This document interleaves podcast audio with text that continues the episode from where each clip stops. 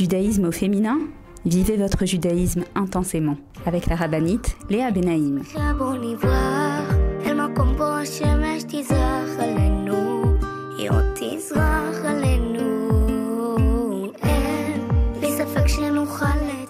Bonjour à toutes et bienvenue sur Torah Box Radio depuis Jérusalem pour notre émission de judaïsme au féminin. Alors les filles, j'espère que vous allez bien. Cette semaine est une semaine euh, particulière puisque nous débutons la semaine avec la fin de la fête de Hanouka. Et euh, également parce que cette semaine, nous lirons Shabbat, la paracha de Vaïgash. Alors vous allez me dire qu'est-ce qu'il y a de tellement particulier? Eh bien, il y a de particulier qu'il euh, s'agit de ma paracha préférée. Et pourquoi ça? Eh bien, Bezrat Hashem, aujourd'hui, dans notre émission, je vais vous l'expliquer. Donc, euh, ce que j'aimerais partager avec vous aujourd'hui, d'abord, c'est qu'est-ce qu'on fait après Hanouka? Hanouka est derrière nous. Euh, pour celles qui me connaissent, j'ai l'habitude de dire que les fêtes ne sont jamais derrière nous, mais en nous. Et donc, j'aimerais un petit peu aborder avec vous ce thème aujourd'hui. Qu'est-ce qu'on fait après la fête de Hanouka? Et également, Bezrat Hashem, vous raconter des merveilleux commentaires et explications et en fait, euh, combien est-ce que cette paracha de Vaïgash est une paracha qui peut et qui a ce potentiel de répondre à des questions de notre vie au quotidien, de nous donner des outils, de nous donner des conseils pour euh, mieux vivre, notre judaïsme, pour mieux vivre notre, mieux vivre notre vie, pour sentir Hachem euh, présent en nous. Ouais, c'est une paracha particulière. Donc Bezrat Hashem, je vous propose de vous mettre en place et de me retrouver juste après une pause.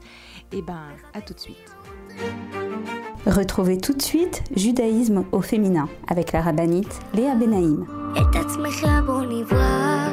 Avec l'opération Je soutiens un soldat, TouraBox vous permet de soutenir un soldat de Tzahal en situation de précarité physique ou morale, où qu'il se trouve. Nos soldats vivent un stress et un danger quasi quotidien. Mais ceux qui ont le plus besoin de nous, ce sont les jeunes soldats venus de l'étranger et qui se sont portés volontaires pour défendre notre terre. Souvent en situation de précarité et livrés à eux-mêmes, ils ont besoin de notre soutien.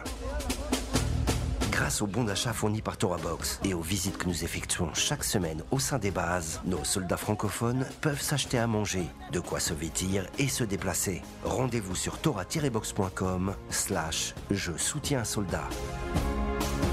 Je soutiens un soldat, c'est le meilleur moyen de soutenir les soldats d'Israël. Avec masser.com, calculez le montant de votre masser en quelques clics. Grâce au site masser.com développé par ToraBox, calculez le montant de votre masser chaque mois de manière simple, précise et conformément à la halakha. Masser.com, un autre site exclusif made in ToraBox.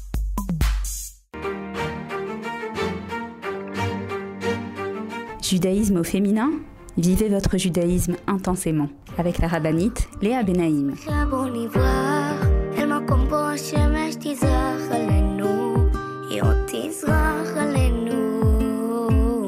Et nous revoilà donc pour notre émission de judaïsme au féminin sur Torah Box Radio. Euh, comme je vous l'ai dit, on va d'abord un petit peu dire quelques mots sur qu'est-ce qui se passe après une fête. Et surtout une fête comme Hanouka, une fête comme je vous l'avais expliqué, une fête de lumière, une fête euh, que Rabbi Nachman appelle un Bikur Cholim Hachem qui vient nous rendre visite parce que euh, nous sommes malades. Je, vous rappelle, ce sont des notions que j'ai expliquées dans les euh, semaines précédentes. Nous sommes malades, ça veut dire quoi que nous sommes malades? Vous allez me dire, ah non, moi je suis pas malade.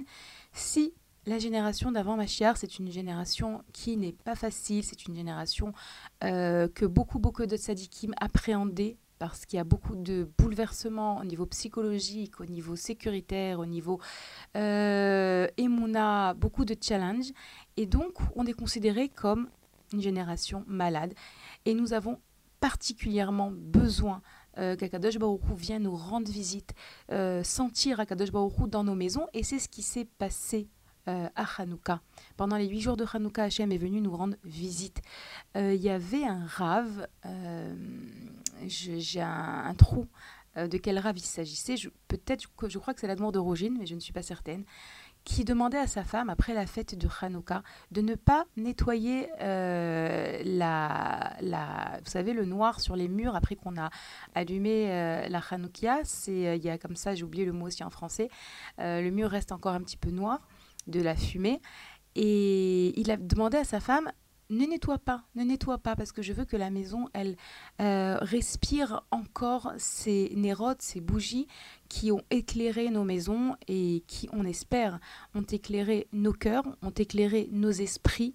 La fête de Hanouka qui symbolise l'amour d'Hachem pour nous. Et oui, je ne vais pas maintenant vous faire un cours sur Hanouka, ce sont des notions euh, que j'ai abordées. Si c'est euh, dans les émissions de cette année ou des années précédentes, je vous rappelle que vous pouvez retrouver sur le site de Torah Box également les émissions sur Hanouka de l'année dernière et de l'année d'avant, dans laquelle j'explique à quel point euh, Hanouka, c'est l'expression de l'amour d'Hachem pour nous en réponse à l'amour des Maccabim, de Matityahu et de ses fils.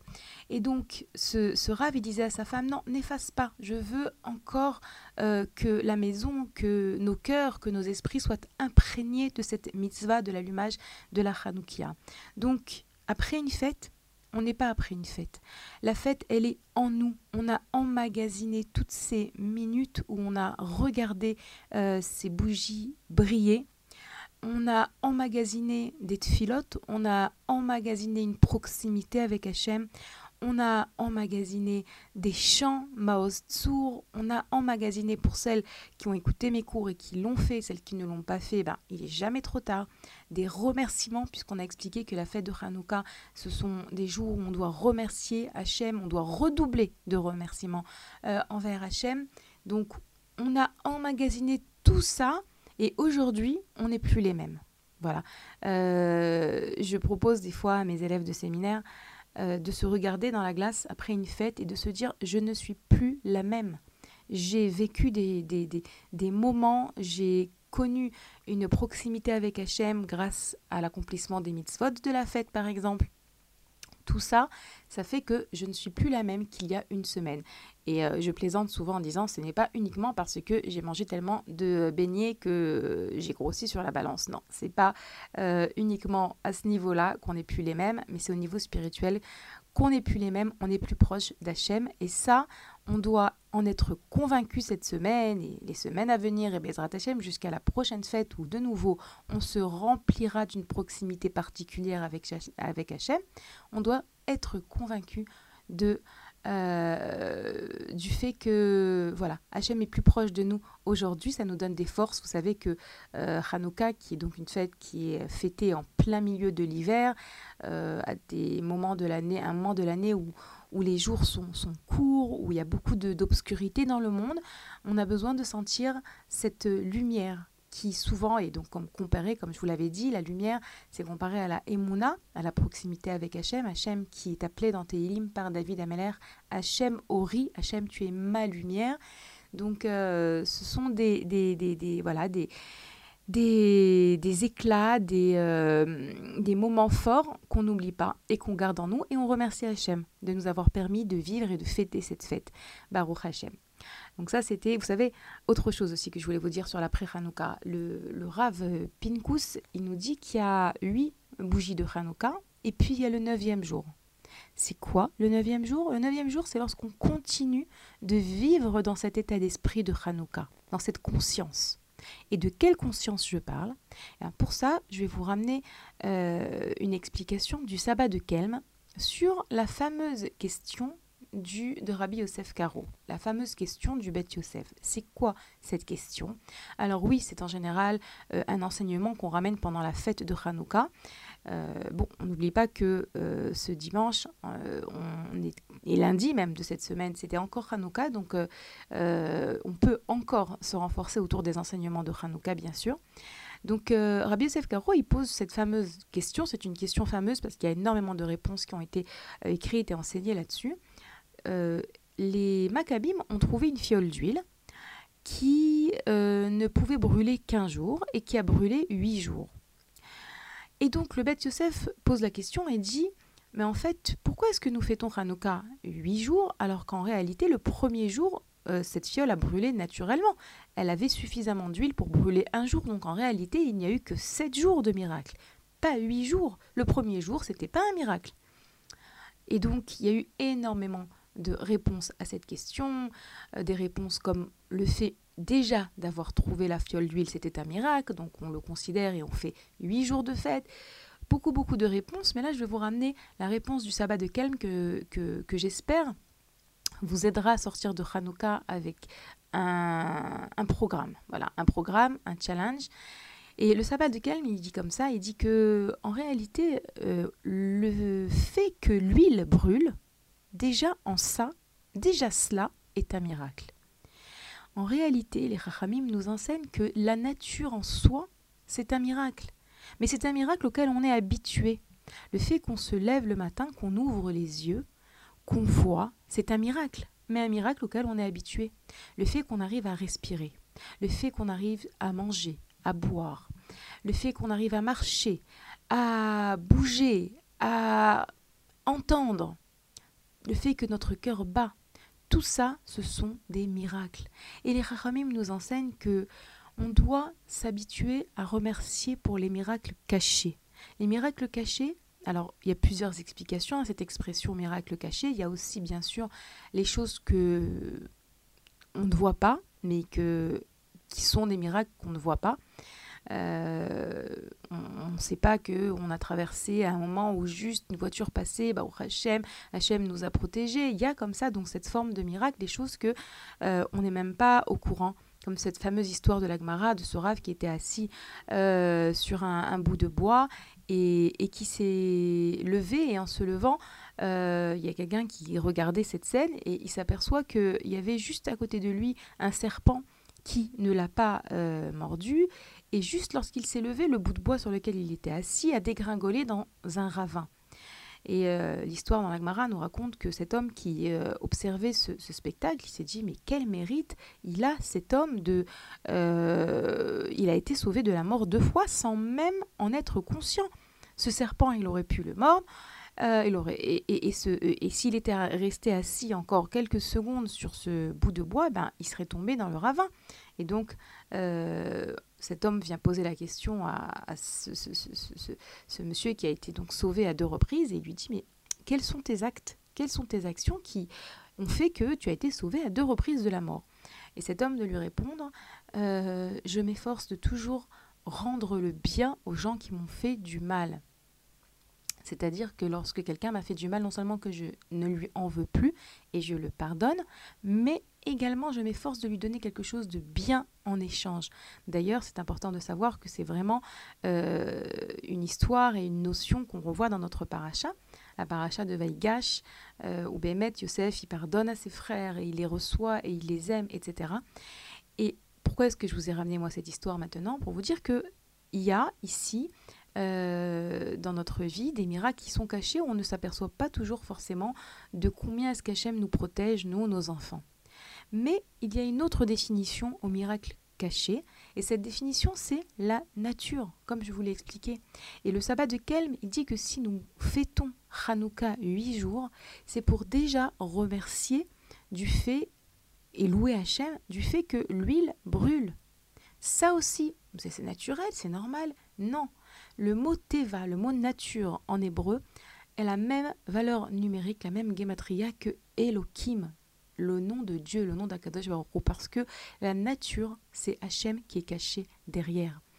Tout ce qu'on voit autour de nous, regardez. Alors si vous habitez dans un endroit où vous avez des très beaux paysages, vous avez la mer devant, euh, chez vous par exemple, ou bien vous avez une forêt, ou bien alors vous avez doublement euh, la possibilité de voir Hachem, parce que c'est vrai qu'à travers la nature, on voit Hachem de manière encore plus palpable. Mais même si c'est juste un coucher de soleil, ou bien même juste un enfant qui court devant vous, ou bien même juste euh, un repas de famille où, bah, Hachem, tout le monde peut manger normalement sans avoir besoin d'appareils, sans avoir besoin de sondes, nous. Toutes ces choses qui sont naturelles et qui en vérité sont un appel à nous à retrouver Hachem, à voir Hachem, à sentir Hachem. Eh bien, c'est ça la continuité de Hanouka. Hanouka, nous avons fêté la victoire des Maccabim sur les Grecs. Nous avons fêté ce miracle de la fiole d'huile. Mais Hanouka n'est pas terminé. Parce que notre devoir en tant que juif, je vous rappelle qu'un juif s'appelle Yehudi, du mot, du verbe léodot, remercier. L'essence même d'un juif, c'est de remercier. Bien sûr, remercier pour les grandes choses, mais aussi remercier pour les petites choses qui, attention, ne sont pas des petites choses. Il n'y a rien de petit. Il n'y a rien de petit. Tout est grand et c'est un exercice du regard. Un exercice du regard. Je vous invite aujourd'hui à rechercher trois choses qui sont entre guillemets naturelles, qui sont entre guillemets petites, mais sur lesquelles vous allez décider de voir Hachem et de mettre votre main sur votre cœur et de sentir que Hachem vous aime à travers ces choses-là du quotidien. De nouveau, il y a aussi les grandes choses, mais là je vous parle des petites choses. Et c'est comme ça qu'on fait perdurer la lumière de Hanouka, même dans le reste, la continuité de l'hiver jusqu'à Bezrat Hashem, la prochaine fête, Toubishvat, et ensuite Purim, qui continuera de nous éclairer, Bezrat Hashem. Donc ça, c'était comment est-ce qu'on sort de Hanouka, qu'est-ce qu'on prend avec nous de Hanouka, on redouble en remerciements, on redouble en regard positif sur les choses de notre vie Bezrat Hashem, et on sait qu'aujourd'hui, on n'est plus les mêmes qu'il y a une semaine. Les filles, on va faire une petite pause et Bezrat Hashem, après, on continuera euh, notre émission autour de la paracha de Vaïgash. Je vous rappelle que si vous voulez nous écrire, vous pouvez le faire à l'adresse mail suivante radio-tora-box.com. Bezrat Hashem, on se retrouve juste après une pause.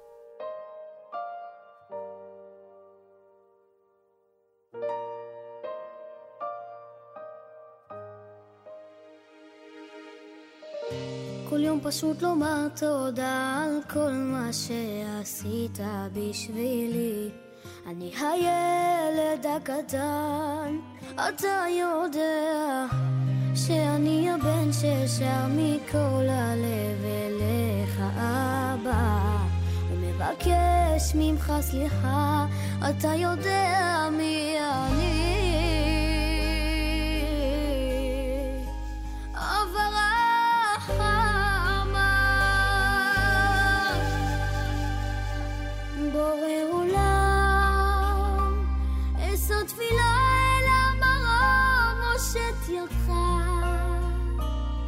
אוזנך קשובות לכל מנגינותיי. אוי אבא, עושה שלום על ישראל ודי.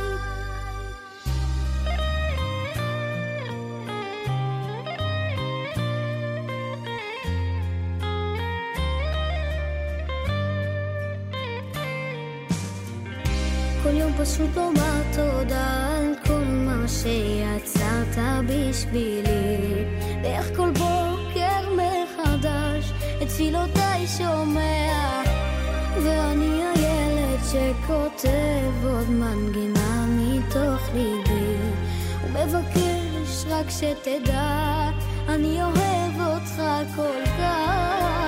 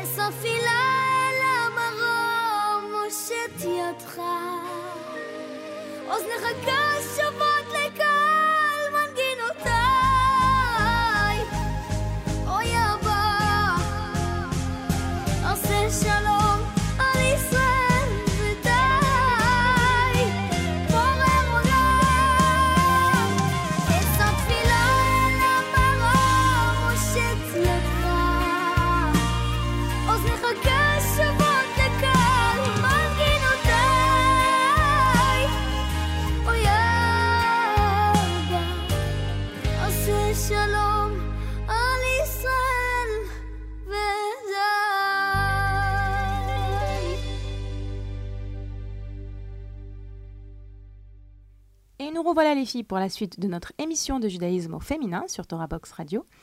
Donc, pour celles qui viennent de nous rejoindre, je vous recommande d'écouter la première partie de l'émission qui sera rediffusée sur la radio de Torah Box tous les jours cette semaine. Et également, euh, vous pourrez la retrouver aussi sur le site de Torah Box. Dans la première partie, j'ai essayé un petit peu de vous expliquer qu'est-ce que l'après-Hanouka. Et c'est très important, donc euh, vraiment, euh, celles qui l'ont écouté, ben, j'espère que ça vous a apporté. Celles qui ne l'ont pas écouté, rattrapez-la. Et comme je vous l'ai dit maintenant, j'aimerais vous parler de cette paracha de Vaigash. Une paracha, euh, voilà, on ne peut pas dire, c'est honteux peut-être de dire qu'il y a une paracha qu'on préfère, mais oui, c'est ma paracha préférée depuis que je suis toute petite. Et c'est une paracha qui est extrêmement forte en sentiments, extrêmement forte en émotions, extrêmement forte en leçons de vie. Et je demande à Hachem de me mettre les mots dans la bouche pour partager avec vous euh, différents enseignements que j'ai pu étudier, lire, écouter, et qui, je pense, qui peuvent beaucoup, beaucoup nous apporter, en particulier à nous, les femmes, qui sommes tellement sentimentales. Euh, le regesh, le sentiment, le cœur dans notre vie tient une place particulière et on doit apprendre à faire avec. On va d'abord commencer par le premier verset de la paracha et l'enseignement du Orachaim, Rabbi Chaim Ben Attar, Rabbi Chaim Ben Attar Akadosh euh, nous ramène sur le premier verset de la paracha un enseignement mais extraordinaire. Et lorsque je vous parle d'enseignement, ce sont des choses à mettre en pratique. Voilà. Moi, ce qui me tient à cœur lorsque j'enseigne, c'est que euh, je vous ramène pas uniquement des, belles idées. Je veux pas simplement vous ramener euh, des, ce qu'on appelle en hébreu des vortes, des petits divrei Torah comme ça. Non, moi, ce qui me tient à cœur, c'est que ce que je vous amène, ce que je vous rapporte, cela vous euh, aide dans votre quotidien, cela vous aide dans votre relation à autrui, dans votre relation à Hachem, dans votre relation à vous-même, que ça vous change de l'intérieur et pas simplement que ça vous apporte au niveau intellectuel. Ah, c'est sympa, c'était intéressant. Non, c'est pas ce qui m'intéresse. Donc, dans la paracha de Vaigash, les premiers mots sont Vaigash Yehuda.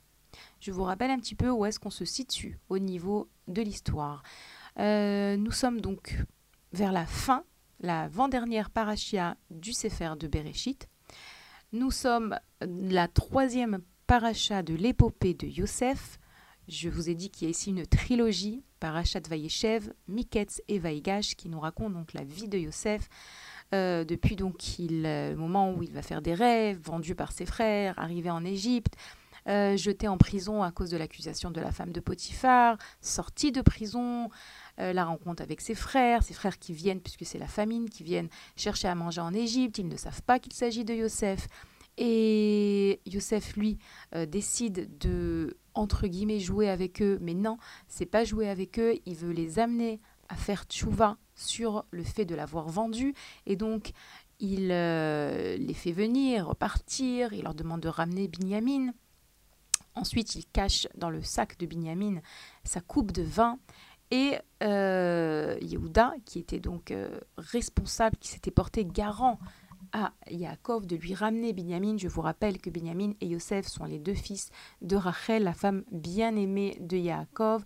Lorsque euh, Yaakov a entendu que Yosef avait été tué, il euh, s'est endeuillé et il a évidemment euh, passé des années très très difficiles. Lorsque Yehuda lui dit le roi d'Égypte veut qu'on lui ramène Binyamin, le petit Binyamin, euh, pour Yaakov, c'est très très dur, mais voilà que euh, Yehuda lui promet de se porter garant, de lui ramener Binyamin sain et sauf, pas comme pour Yosef.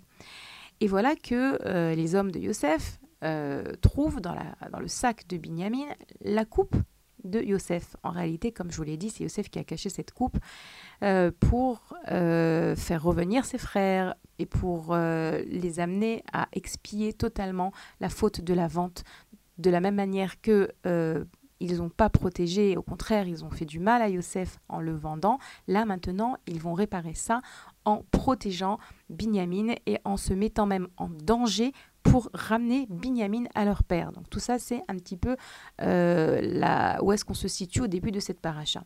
Et dans ce début de cette paracha, on a ici la confrontation entre Yehuda et Yosef.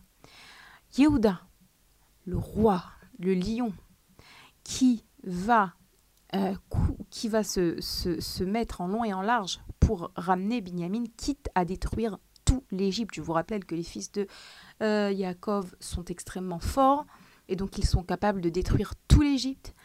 Mais Yosef est également un fils de Yaakov. Et Yosef n'est pas seul, il a avec lui Ephraim et Ménaché, ses deux enfants, qui sont eux aussi également extrêmement forts. Et donc ici, vous savez que j'ai pas prévu de vous ramener ce midrash, mais c'est vrai qu'il y a un midrash dans lequel on raconte qu'Hachem dit aux anges regardez euh, la, la, guerre, la, cette confrontation entre deux rois, parce qu'il y a réellement ici deux rois.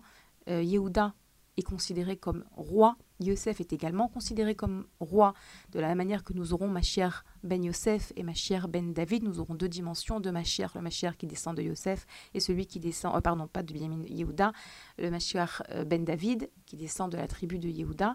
Euh, donc il y a ici une grande, grande confrontation. Euh, mais Yehuda, il va commencer par essayer de convaincre Yosef de libérer Benjamin à l'amiable en sachant que si Yosef refuse, eh ben, il cassera tout.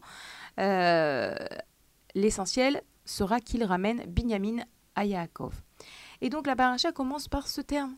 Et Yehuda s'approcha. Donc s'approcha, a priori, au sens physique du terme. Il s'approche pour essayer d'amadouer, de convaincre Yosef qu'il ne doit pas garder Binyamin. Il lui dit garde-moi moi à la place, etc. Euh, je suis très très très émue de vous ramener cet enseignement du, du et donc je tarde à le ramener parce que je trouve qu'il est extraordinaire. Et que si c'est pas le Orachaim, jamais j'aurais osé dire une chose pareille. Le Orachaim dit que naturellement, Yehuda, hein, lorsqu'il regarde Yosef, pour lui, il sait pas que c'est Yosef son frère. Ils ne l'ont pas reconnu. Ils l'ont vendu, il avait 17 ans, les années sont passées, la barbe de Yosef a poussé, Yosef est devenu un homme, donc ils n'ont pas reconnu Yosef. Yehuda, pour lui, Yosef, c'est le vice-roi d'Égypte qui depuis le début de leur arrivée en Égypte les embête, les traite d'explorateurs, les fait aller revenir, leur cherche des noises. Non seulement ça, pour Yehuda, Yosef, qui il est?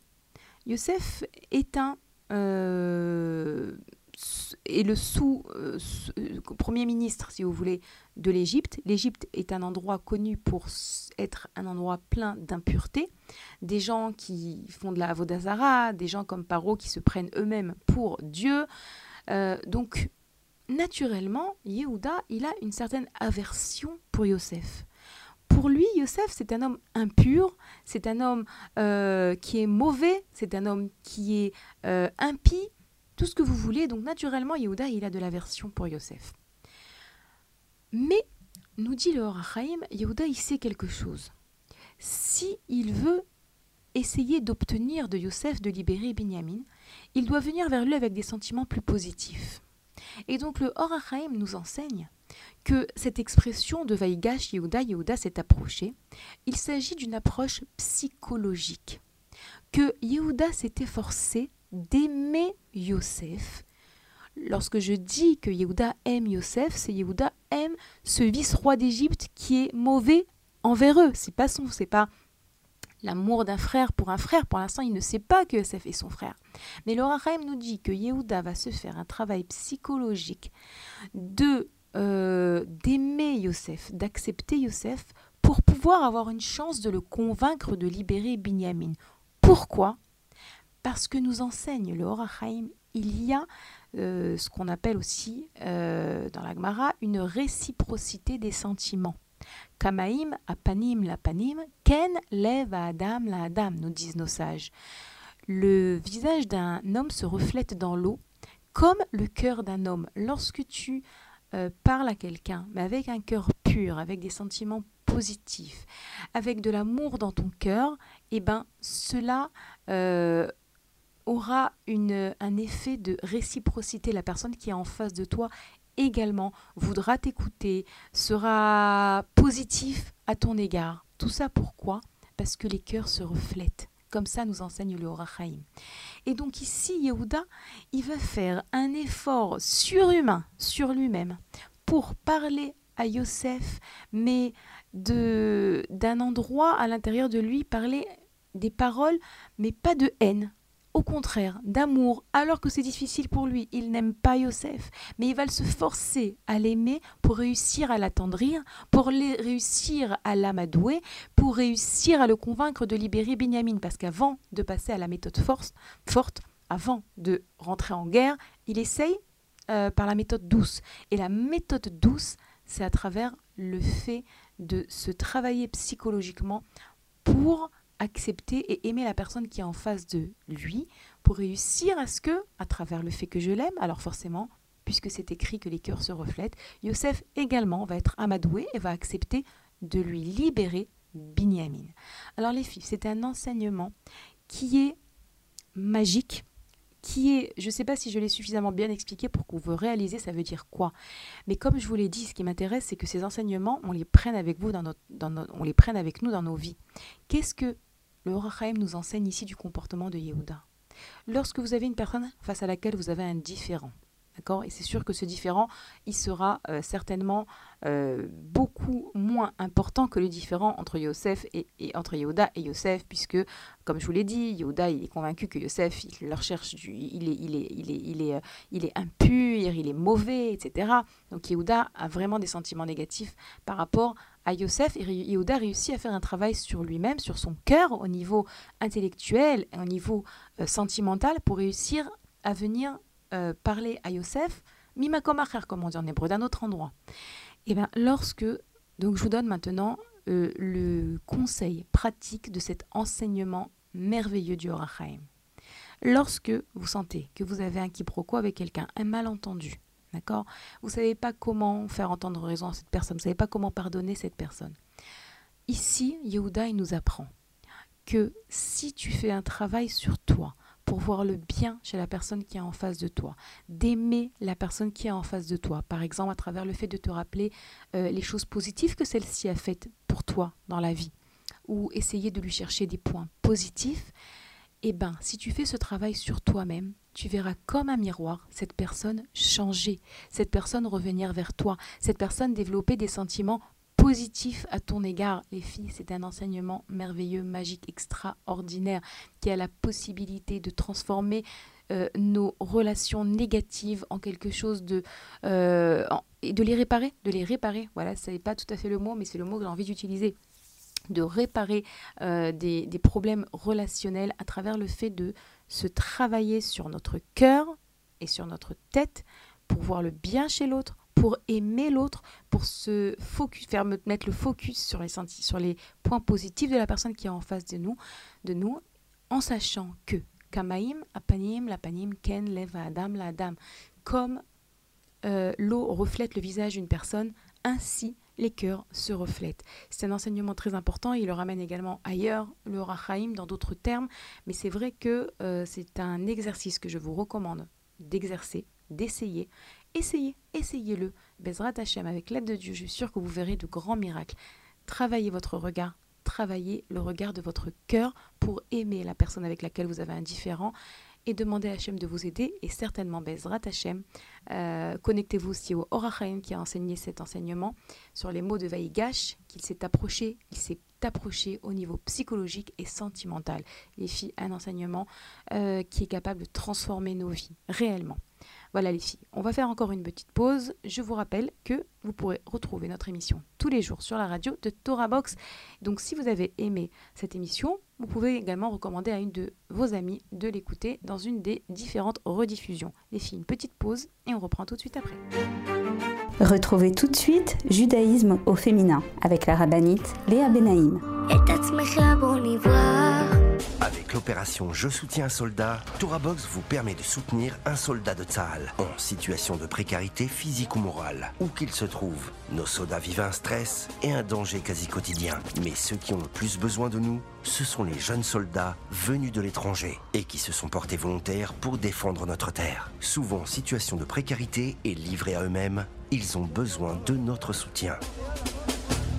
Grâce aux bons d'achat fournis par ToraBox et aux visites que nous effectuons chaque semaine au sein des bases, nos soldats francophones peuvent s'acheter à manger, de quoi se vêtir et se déplacer. Rendez-vous sur tora-box.com slash je soutiens un soldat. Je soutiens un soldat, c'est le meilleur moyen de soutenir les soldats d'Israël. Avec masser.com, calculez le montant de votre masser en quelques clics. Grâce au site masser.com développé par ToraBox, calculez le montant de votre masser chaque mois de manière simple, précise et conformément à la halakha. Masser.com, un autre site exclusif made in ToraBox.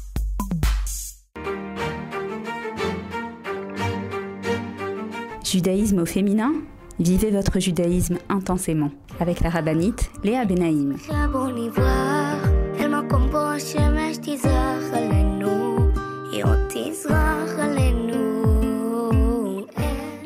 Les filles pour euh, la suite de notre émission de judaïsme au féminin, dernière partie, Bezrat Hashem.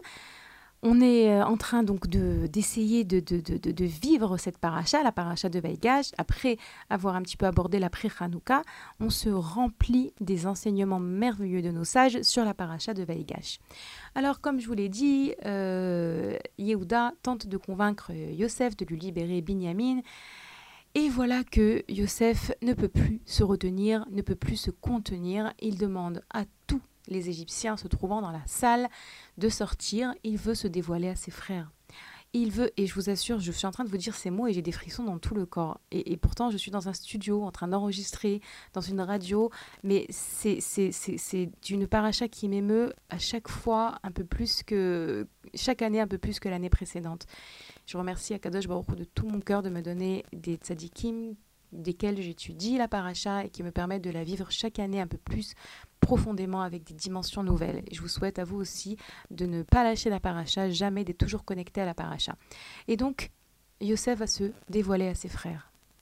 Après tellement d'années où ses frères euh, et voilà, les larmes, me montent, où ses frères l'ont vendu.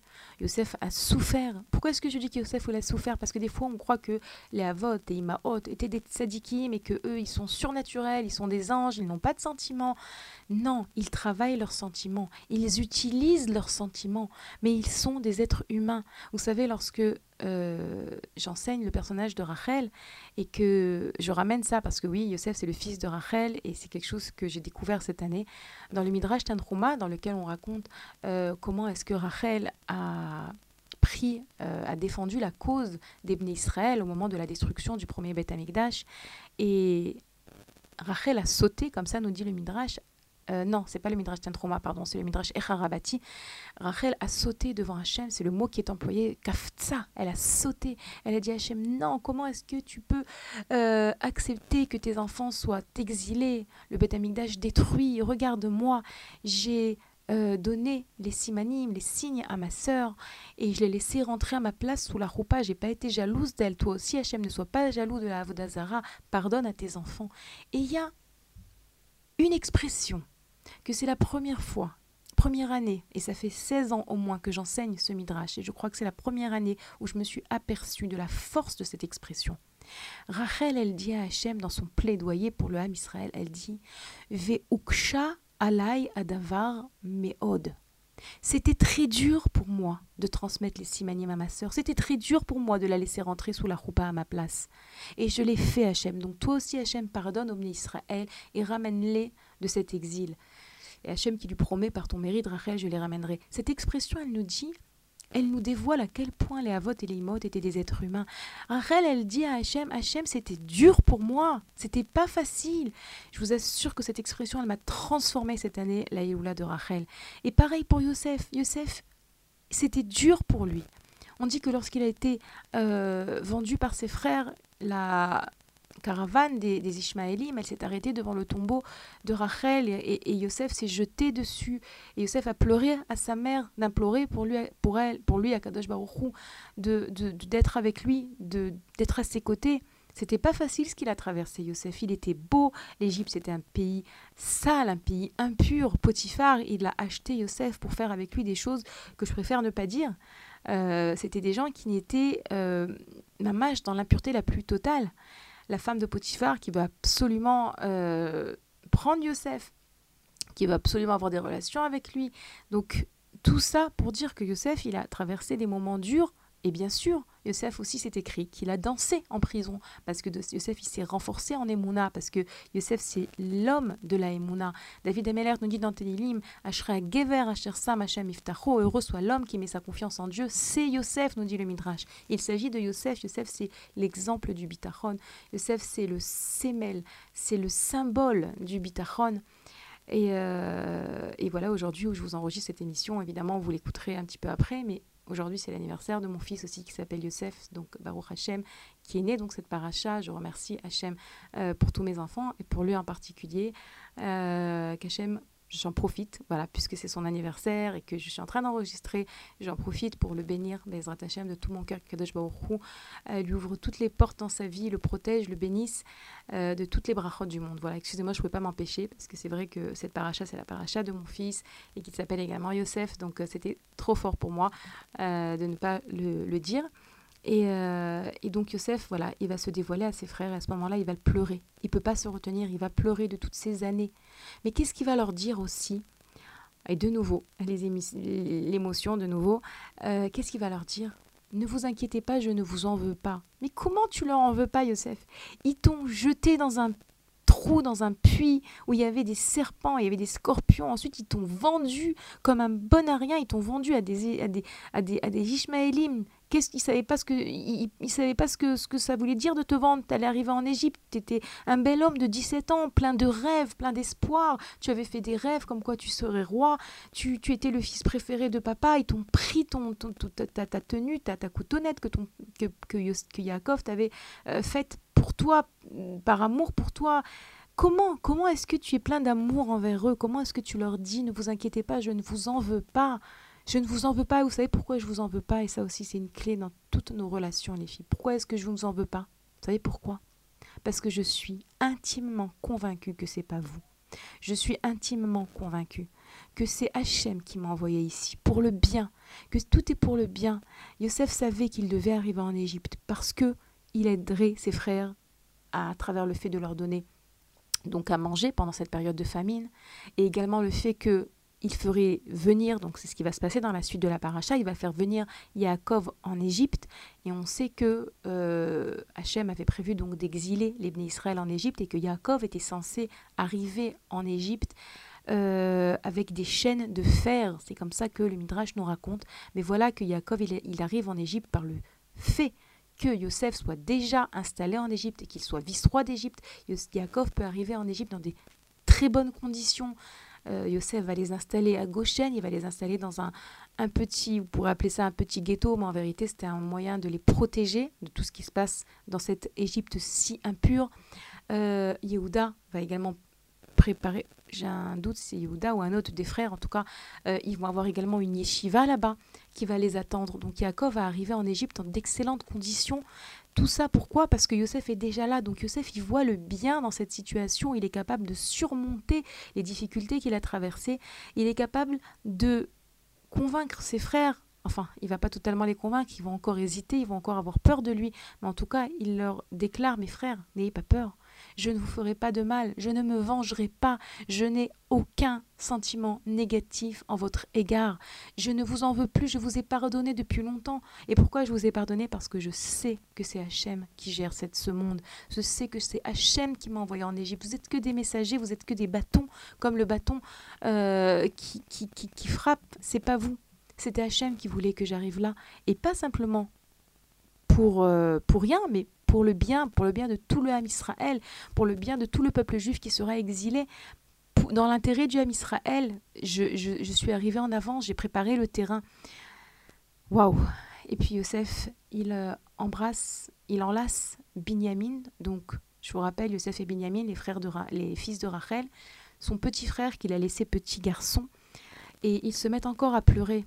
Je vous ai dit une paracha très très émouvante. Yosef qui pleure, Binyamin qui pleure encore. Et le Rachid de nous dire là-bas, Yosef et Binyamin, pourquoi ils pleurent? Ils pleurent parce que Yosef voit en roi Hakodesh que le Beth Amikdash, dans le territoire de Binyamin, sera détruit. Et Binyamin, il pleure parce qu'il voit que le Mishkan de Shiloh, dans le territoire en terre d'Israël de Yosef, sera détruit. Et donc ces deux frères, qui ne se sont pas vus pendant autant d'années, les frères de, même, de la même mère, il pleure, et on pourrait se dire, et ça c'est une question que souvent je, pose à mes élèves et qui est ramenée aussi par le Rav Livracha, qui dit Mais je comprends pas. Bah, ils pleurent parce qu'ils sont émus de se voir.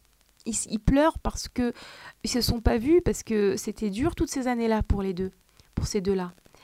Et non, le Rav Shach, il nous enseigne que de ces pleurs sur lesquels Rachi nous ramène euh, ce commentaire comme quoi Yosef et Binyamin, ils voient beaucoup plus loin que leurs sentiments euh, ponctuels, le fait qu'ils sont émus de se retrouver, le fait qu'ils sont contents de se retrouver. Non, leur pleur va beaucoup plus loin. Ils pleurent parce qu'ils voient le Beth Amikdash et le Mishkan qui, sera, qui seront détruits dans le territoire de l'un et de l'autre. Et le Rafshar, il dit comment est-ce que on apprend d'eux comment est-ce que Yosef et Binyamin ont canalisé leurs pleurs. Le Rav il dit on doit apprendre ça pour nous. On a des sentiments, on doit les canaliser, les canaliser dans quelque chose d'éternel, dans quelque chose de fort, dans quelque chose de positif. J'ai une amie dernièrement qui m'a dit aussi quelque chose dans le même sens. Je lui disais que j'avais des difficultés en chinour avec certains de mes enfants, au Hachem, comme nous toutes. Euh, et elle m'a dit oui, moi aussi.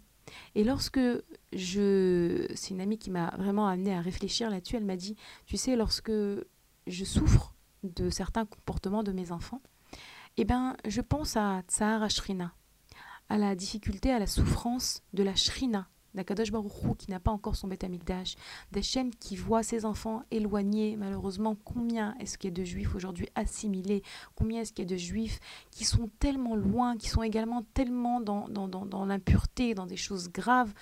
Et euh, la Shrina, elle souffre de ça, Akadosh Baruchou, il souffre de ça. Et cette amie m'a dit, lorsque je souffre de certains comportements de mes enfants qui ne sont peut-être pas assez religieux ou qui ne sont pas religieux du tout peut-être, eh ben, je pense à Hachem qui souffre et je me connecte à la au Tsar Ashrina pour demander la Géoula à Kadosh Baruch C'est ça ce que le Rav vient nous enseigner dans cet épisode entre Yosef et Binyamin qui se retrouvent, qui pleurent, mais qui réussissent à canaliser leurs pleurs mais pour quelque chose d'éternel. Pour la, le pleur, le tsar, la tristesse du Beth Amikdash et du Mishkan qui vont être détruits. Yosef Hatzadik, c'est celui qui saura utiliser son cœur et son esprit pour ce qu'il y a de plus vrai et de plus éternel dans tout son comportement, dans toute sa manière de se comporter.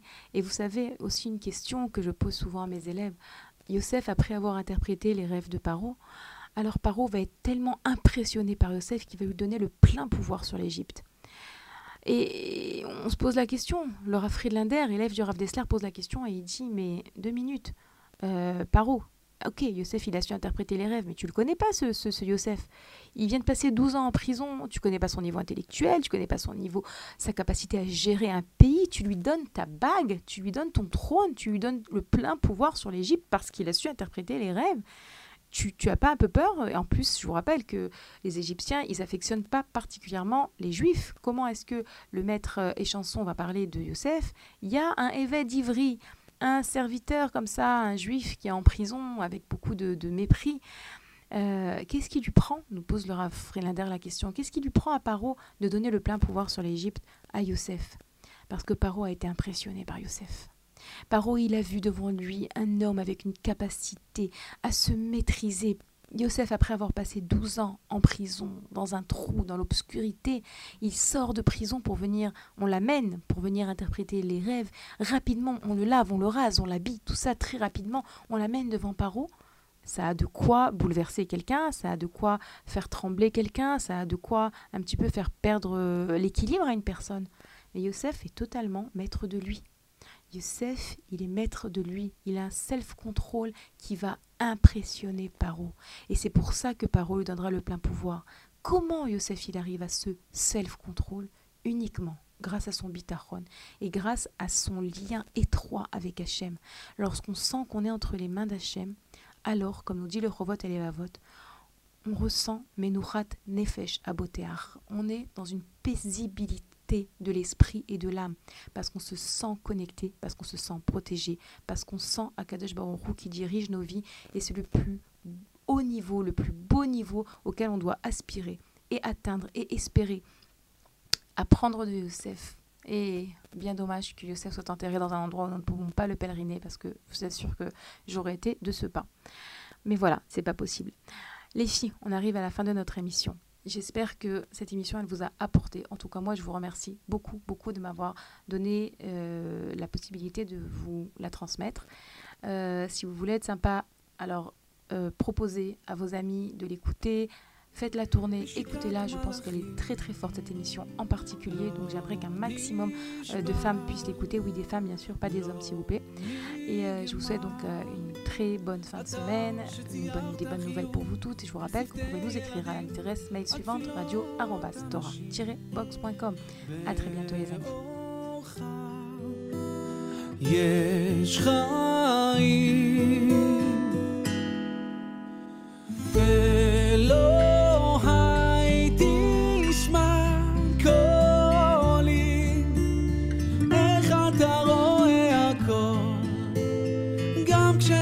חושך בתוכי אלוהי תשמע קולי.